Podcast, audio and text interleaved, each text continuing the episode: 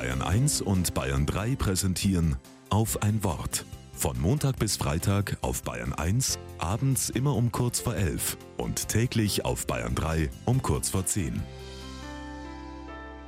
Mit Andreas Stahl.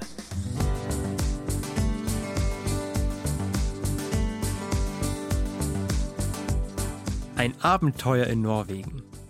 Drei Wochen laufen auf dem Olafsweg. Das ist ein alter Pilgerweg von Oslo zum Dom nach Trondheim. Ein Weg, den Menschen schon vor vielen Jahrhunderten gegangen sind. Meine Frau und ich sind diesen Weg kürzlich auch gelaufen. Es war wirklich krass. Täglich 20 Kilometer. Super viele Steigungen. Der Rucksack 17 Kilo schwer.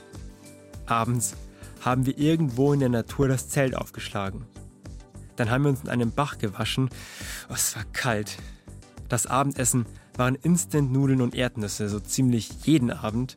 Und das war echt hart.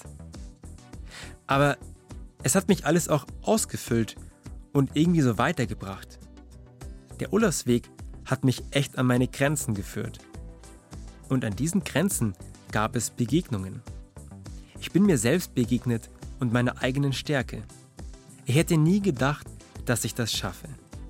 An meinen Grenzen bin ich der Natur begegnet, die so hart ist, aber die auch versorgt.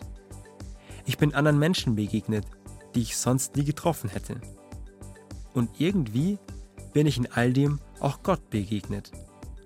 Ich hatte den Eindruck, Gott wartet an meinen Grenzen auf mich. In meiner Komfortzone im Alltag ist das nicht so, aber an meinen Grenzen erlebe ich Neues. An mir selbst, vom Leben und eben auch an Gott. Gott ist beim Pilgern irgendwie mit dabei.